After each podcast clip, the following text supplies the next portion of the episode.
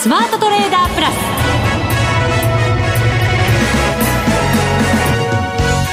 全国のリスナーの皆さんこんにちは。内田まさです。この時間はザ・スマートトレーダープラスをお送りしていきます。この方をご紹介しましょう。国際テクニカルアナリスト福永博之さんです。こんにちは。よろしくお願いします。よろしくお願いします。福永さん先週の放送で、はい、あのー、1週間のね、はい、終わりを、はいえー、26周戦を上回って終えるかどうか、はいはいはい、重要だっておっしゃって、見てたんですよ。はいどうでした？しっかり超えましたよ、ね、超えましたよね？超えるって言ってないですけど。超えて終われるかどうかが大事だっておっしゃいましたけど。大事ですよ、はい、超えましたよ。超えましたよね。ねで今週は？今週は？今週は？今週でもだって、はい、日経平均ですよ、はい、4日間上がってきましたもん。週明けてもですよ。だから全部で5日続伸でしょ、はい、そうです。ということは？ということは、はい、もう52週移動平均線も一応上回って終えていると。そうですよ。いうとこです。そうですよね。2万8010円ですからね52週線は。もうちょっと下ですよ。ね230円36円下ですかね。そうですよね、はいどうですかね？いやいやどうですか？もう本当にねこんな大事な日にねそれはまた後ほどねちょっとしっかりお話したいと思いますが。まだ懸念材料があるんですねいやちょっとね気持ち悪いのは気持ち悪いんですよね。なんか気持ち悪い。なんか気持ち悪いですね。なんだろういや あのなんか悪いもの食べたとかそういうわけじゃないんですよ。あの食事もしっかりとりましたしね体調もいいんですけど。そうですか。何か居心地が悪いんですかね、はい、うん何なんでしょうね。あのまあ今日の引けもねちょっと上値重たかったりだとか。トピックスもマイナスにね結局転じて終わっちゃいましたけど、はい、そうですね。あと先物も実は3月の高値に10円届いてないとかですね。ああそうですか。はい。10円。はい。ちょっとですねあのそういう気持ち悪さがありましてまあ明日そういったところをすっきりね、あの、抜けてくれるとまた変わってくると思いますけども。明日 S q あそうです。明日はメジャー S q ですからね。ですもんね、はい、なのでちょっとそういったところのあの私の、まあ、個人的に気持ち悪い部分を皆さんに。気持ち悪い部分を皆さんに 共有する。共有。あのマーケットに関じあの関してですよ。私が気持ち悪いとかそういうことじゃないですからね。そうですね。はい。わ、はい、かりました、はい、じっくりこの後伺っていきたいと思います、はい、えー、そして番組ではレギュラー出演者への質問を募集しています。番組パーソナリティの福永さん月1ゲストマネックス証券吉田さん岡本さんへの質問もお待ちしています。番組ホームページにあるスマトレ質問箱にお寄せください。それでは番組進めていきましょう。この番組を盛り上げていただくのはリスナーの皆様です。プラスになるトレーダーになるために必要なテクニック心構えなどを今日も身につけましょう。どうぞ最後まで番組にお付き合いください。この番組はマネックス証券の提供でお送りします。スマートトレーダー計画。よーいドン。さあ、それでは、まずは株式相場について福永さんにお話しいただきましょう。日経平均改めて今日は12円24銭高、28,246円53銭で大引けとなりました。はい、トピックスはマイナス0.93ポイントの1969.05ポイント。日経平均は5日続伸、トピックスは5日ぶりの小反落となっています。はい。えー、もう本当にですね、あのー、まあ、先週から今週にかけて、先ほど内田さんがね、あの、冒頭に話してくれたようにですね、えー、値動き的にはもう、あの、5日移動平均線を上回ったままずっと上昇が続いていると。そうですね。はい、5ヶ月ぶりの高値をね、今日取引時間中にもつける場面がありましたけれども。そうですよね。で、あと、あの、200日移動平均線も日経平均株価は上回ってきたということなので、はい。まあ、あの、本当にそういう意味ではですね、トレンドが変わる可能性が、こう、高まっていると。いうことなんですよね。まだ変わったとは言えない。うん、そうですね。あの、基本的にまだ、あの、移動平均線下向きなので、はい。あの、向きがやっぱり横ばい、あるいは上向きに変わるっていうところまで株価水準をやっぱり維持しないといけないですから、うん、そう考えるとですね、ちょうど200日前の値というのが、ちょうど今、あの、まあ、営業日で数えるとですよ、カウントすると、大体ですね、8月の上旬あたりなんですよ。8月の上旬あたり、はい。はい、で、そのあたりの日経平均株価の値というのが2万8000円ちょい超えたところなんですよね。2万8000円ちょい超えたところ？はい。まあ前後というふうに考えていただいていいと思うんですが、ええ、水準と今とあんまり変わらないんですよね。まあそうですね。はい。なので、えー、まあ今日の上昇で5日移動平均線が200日線を上回るゴールデンクロスも発生しているので、はい、まあそういう意味ではですね、あの、値動き的には、あの、しっかり、それでなおかつトレンドが変わる、そういう、まあ、あの、ベースができつつあるということではあるんですが、えー、一方で、あの、先ほどお話しましたように、まあ、今回のこの上昇の牽引役？はい。ということで考えますと、まあ、あの、現物は今日は3兆2000億円ぐらいできてるんですかね。うん、はい。商い結構膨らんでますから。はい。えー、そういう意味では、まあ、あの、まあ一応その、大引けのところで大きく膨らんだっていうところなので、うんそう考えますと、やっぱりちょっと今日ね、売り物に押された、まあ、上げ幅縮めたっていうところからすると、多少やっぱり売り物に押されて終えたのかなという、そういう印象なんですよね。あまあそうですね。アメリカの先物、ちょっと沈んでましたかね、マイナス圏に、ね、そうですね。えー、まあ大きくそのマイナス幅広げるとかっていうことはなかったんですが、えー、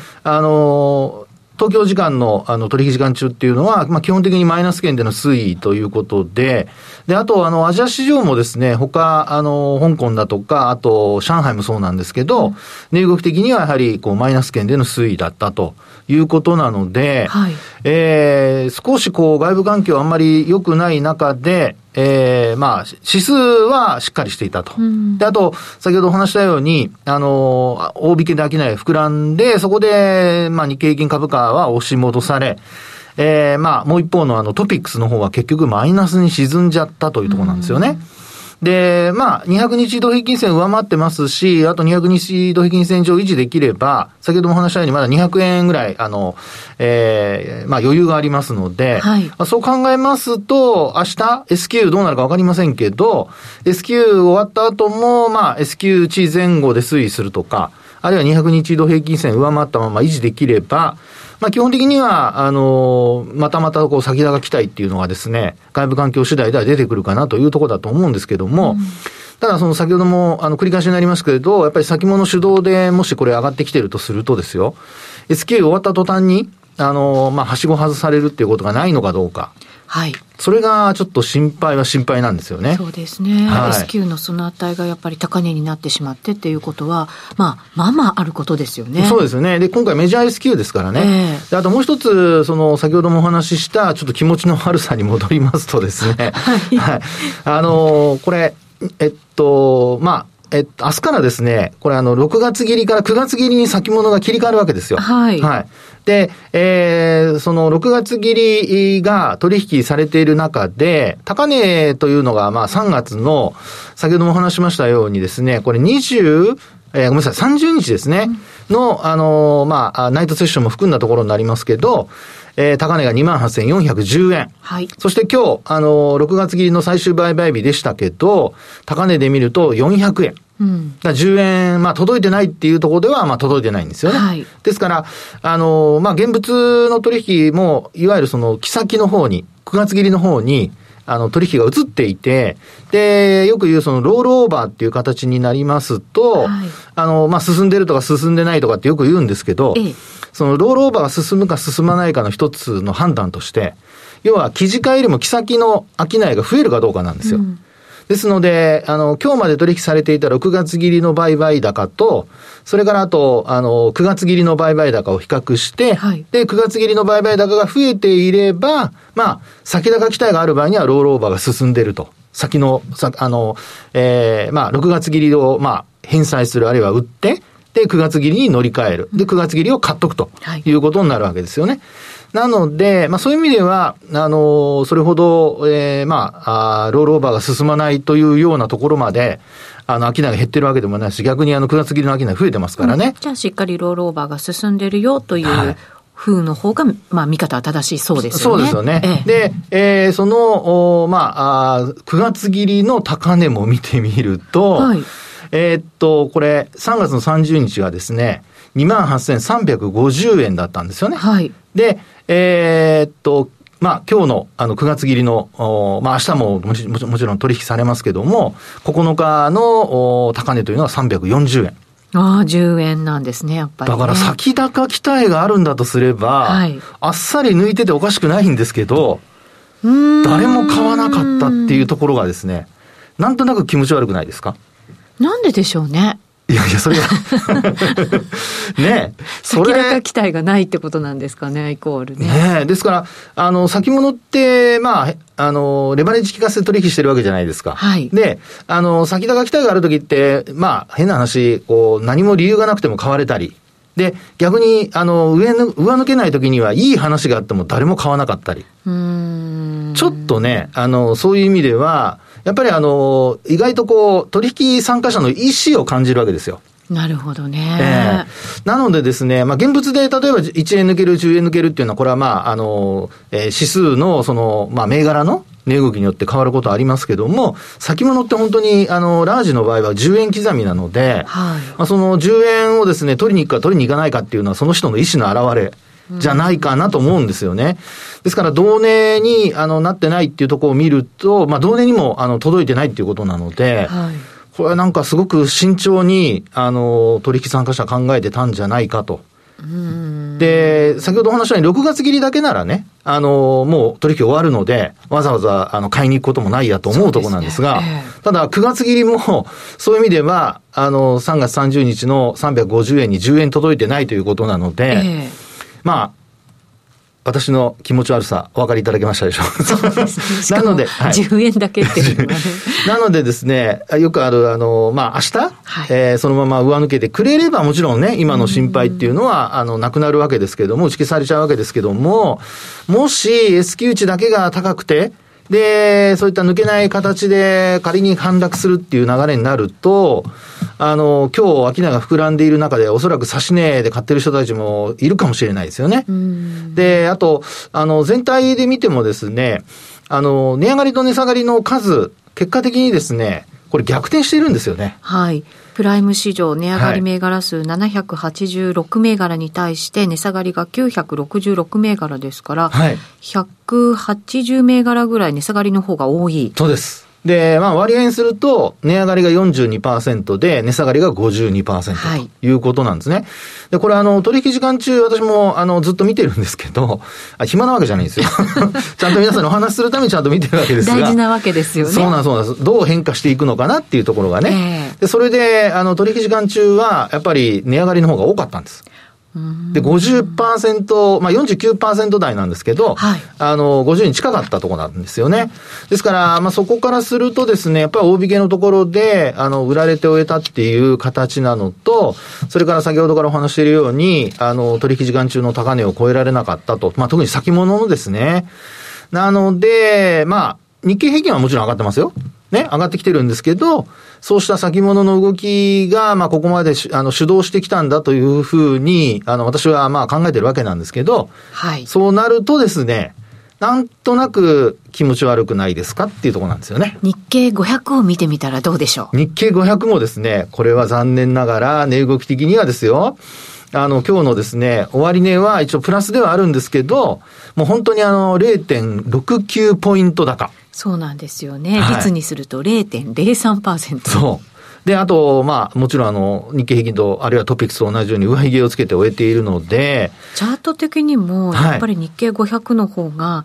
前回の3月の高値近辺までもまだ結構距離があって、はい。日経平均とかトピックスに比べると、やっぱり戻りが鈍いですよね。いや、本当そうなんですよね。えー、あの、株価水準で見ると、やっぱり売られて、で、安値をつけてから戻すっていう、その戻し方ですよね。うんまあ、あの、皆さんはおそらくその水準をあの見るというよりは、まあ、あの、反発している日数だとか、まあ、要するに、えー、5日続伸だとか、あるいは4日続伸だとかっていう、そっちの方で、ああ、戻ってるんだなっていうふうに感じられることが多いと思うんですよ。はい、ただ、あの、まあ、私なんかはその、おまあ、安値をつけてから、どこまで戻ってるか、あの、上昇してる日数だとか割合だけじゃなくて、値幅がどこまで戻ってるかっていうことをやっぱり見てないと、損益状況の改善にはつながっていかないので、うんえー、まあそんなことをですね、考えてみると、やっぱり日経500の戻りの、まあ、あの、鈍さというんでしょうかね。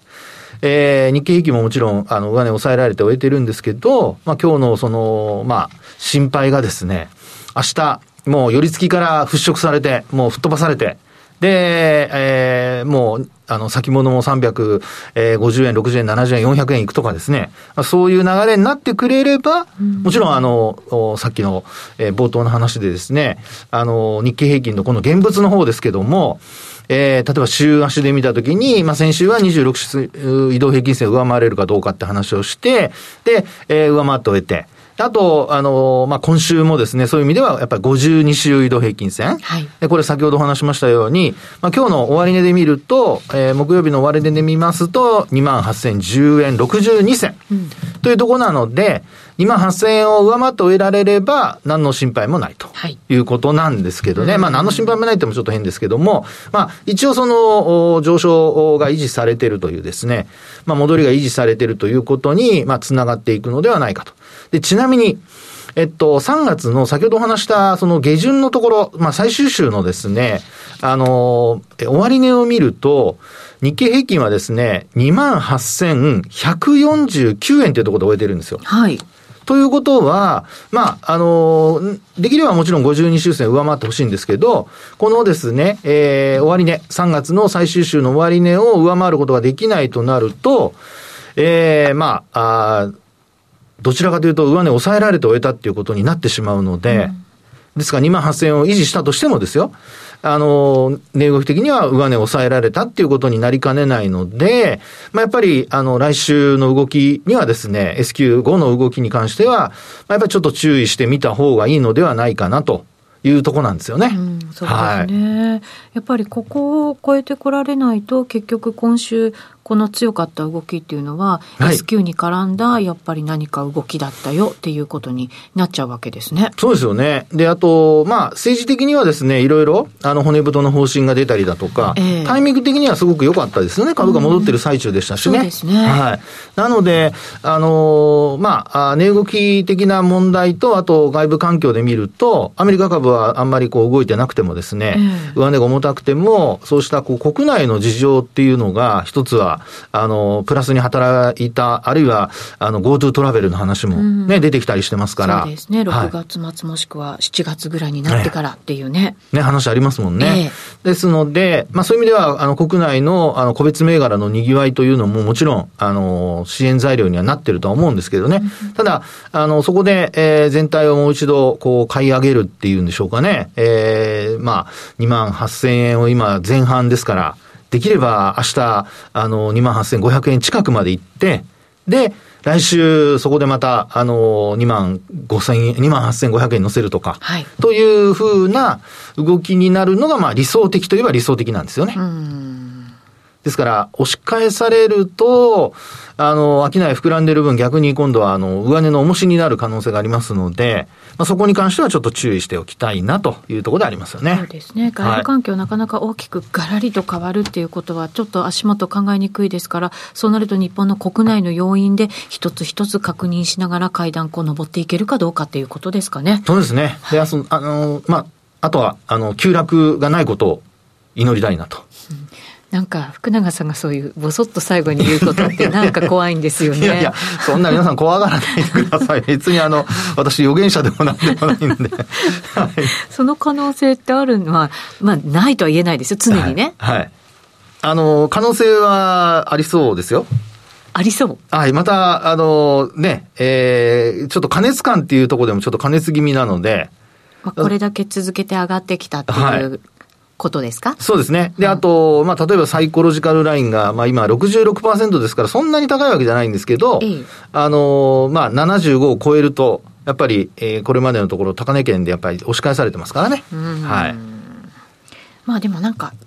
確実に上がってきてるって感じがするんですけどね、ポーンって上がったっていう、なんか加熱感急に高まったっていう感じはね。ああまりないようなそれは、あの、内田さんの話の通りですね。というのも、あの、やっぱり毎日の上昇する値幅がそれほど大きくないので。うん、そうなんですよね。あの、3月の下旬、まあ、ちょうどあの、再投資だとか、配当取りとかっていうところで上がった時には、あの、毎日の値幅が結構数百円っていうところでしたけども、はい、今回はじわじわ上がってるって感じなので、まあ、そういう意味では、あの、先ほどお話したように、やっぱり値幅から見ると、あんまり加熱感感じられないんじゃないかなというふうには思いますけどね。うん、そんな時の急落がね、加熱感からってなると、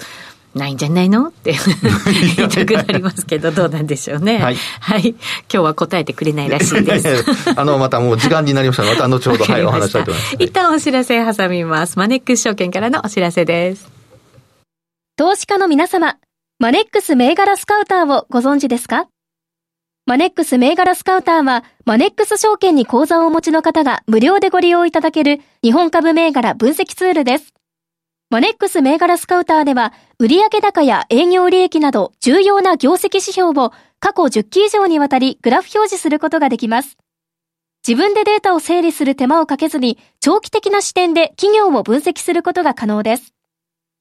また、マネックス銘柄スカウターには、10年スクリーニングという機能がございます。通常提供されているスクリーニング機能は、直近の通期業績や今期の会社予想などを対象にすることが多いのですが、10年スクリーニングなら、過去10年間の業績や直近の四半期業績での銘柄選びが可能なので、長期視点で自分に合った銘柄を探し出すことができます。さらに、マネックス銘柄スカウターはスマートフォンへの表示最適化も行っているので、外出先などでも場所を選ばずスムーズに銘柄分析を行っていただけます。また、マネックス銘柄スカウターの活用術も、マネックス証券のセミナーやホームページで紹介していますので、ぜひご覧ください。マネックス銘柄スカウターは、マネックス証券に口座を開設いただくと、無料でご利用いただけます。マネックス証券の口座は、無料で開設できます。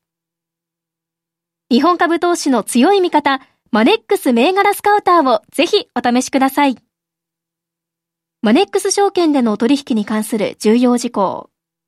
マネックス証券が扱う商品などには価格変動などにより元本損失、元本超過損が生じる恐れがあります。投資にあたっては契約締結前交付書面、目論見書の内容を十分にお読みください。マネックス証券株式会社、金融商品取引業者、関東財務局長、金賞第165号。スマートトレーダープラス今週のハイライト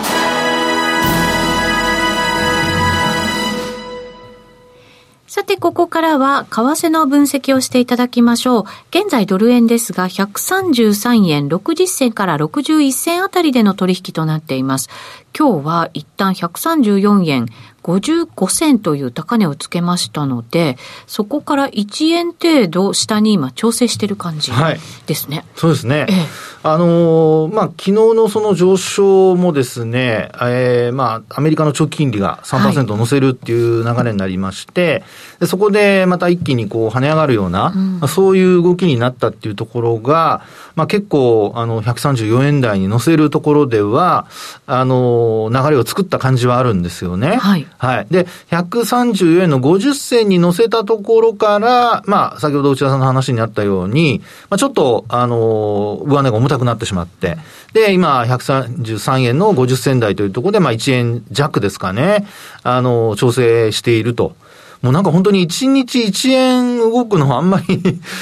ね、珍しくなくなってくるような、そんな感じですよね。そうですよね。ドル円に関しては本当に動かない年がずっと続いてたっていう感覚もね、あの、あったので、はい、これだけ動くとちょっとついていけてない自分がいますけどね。ね。で、あと、ここでですね、ポイントになるのが、やっぱりあの、まあ皆さん気になっているように上昇が止まったかどうかっていうとこですよね。はい。一服したのかどうか。で、あの、まあ私がよく見ている、例えばあの、オシレーター系のテクニカル指標で、あの、まあ、モメンタムとかありますけど、まあ、それなんか見るとですね、あの、モメンタムは、実は、あの、直近の水準も上回ってきているので、はい、よく言う、その、まあ、ダイバージェンスって言いました、あの、逆行現象ですね。うんうん株価は高、あの、まあ、えー、今回、えー、っと、ドル円ですけども、ドル円が、まあ、ドル円が高値つけてるのに、モメンタムは低い水準とか、そういうふうにはなってないんですよ。で同じように上がってきてるんですね。はい、ですから、あのー、勢いはまだ続いているというふうに考えていいと思いますので、はい、そうなると、まあ今、調整はしてるんですけど、ひょっとしたら一時的な押しになるのではないかというところでしょうかね。ほぼ押しなしでね、ここまで進んできた感もありますので。そうですね。えー、で、あと、ポイントとしては、もう一つ、為替の場合ですとですね、あの、考えられるのは、例えば、あの、昨日の高値が134円の47銭ぐらいなんですね。私が見ているところですと。で、今日は、えー、134円の55銭という,、うん、いうところで、あの、前日の要は高値を一旦上回る場面があったと。はい。で、あの、こういう時ってやっぱりトレンド、上昇トレンドが続いているというふうに考えた方がいいので、えー、今のところは、まあ、今日の安値水準に、えー、いてですね、で、えー、例えばこう上向きの、まあよく言うその20日のボリンジャーバンドなんか見てるんですけど、えー、プラス2シグマを下回ってはいるんですが、このプラス2シグマの値がですね、えっと、133円の68銭あたりですね。はい。で、まあ、20日の移動平均線を使ってますけども、まあ、この水準、まあ、今こう下げていたとしても、またまたあの、ヨーロッパタイムからアメリカ時間に入ってくると、えー、戻し始めるとか、まあ、そういうこともですね、あの、ちょっとイメージしながら見ていただいた方がいいのではないかと。で、明日、まあ、あの、週末ですよね。そこでもし今日の高値、先ほどお話しした、えー、134円の55銭あたりを超えられなくて、で、陰線になっていくようであれば、多少やっぱり売り物の方が優勢になるのではないかと。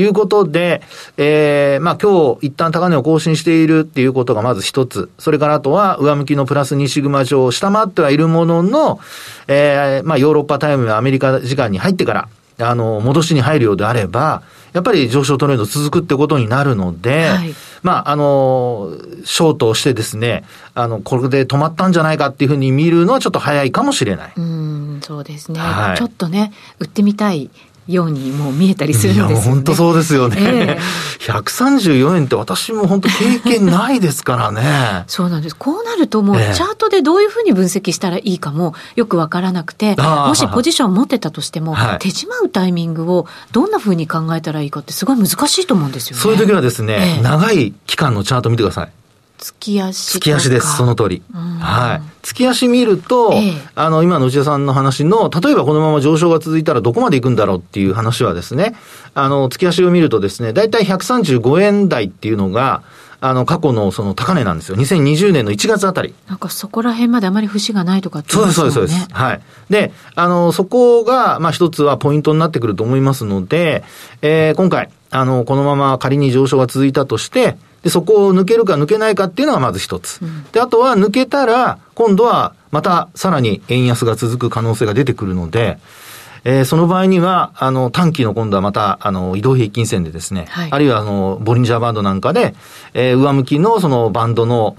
2でも1でもいいんですけど、えー、その上をちゃんと維持できているかどうか、それによってですね、トレンドが続くかどうかっていうふうなところを確認していただくと、いいのではないかなと思いますけどね。うん、そうですね。はい。なんか本当こうなると、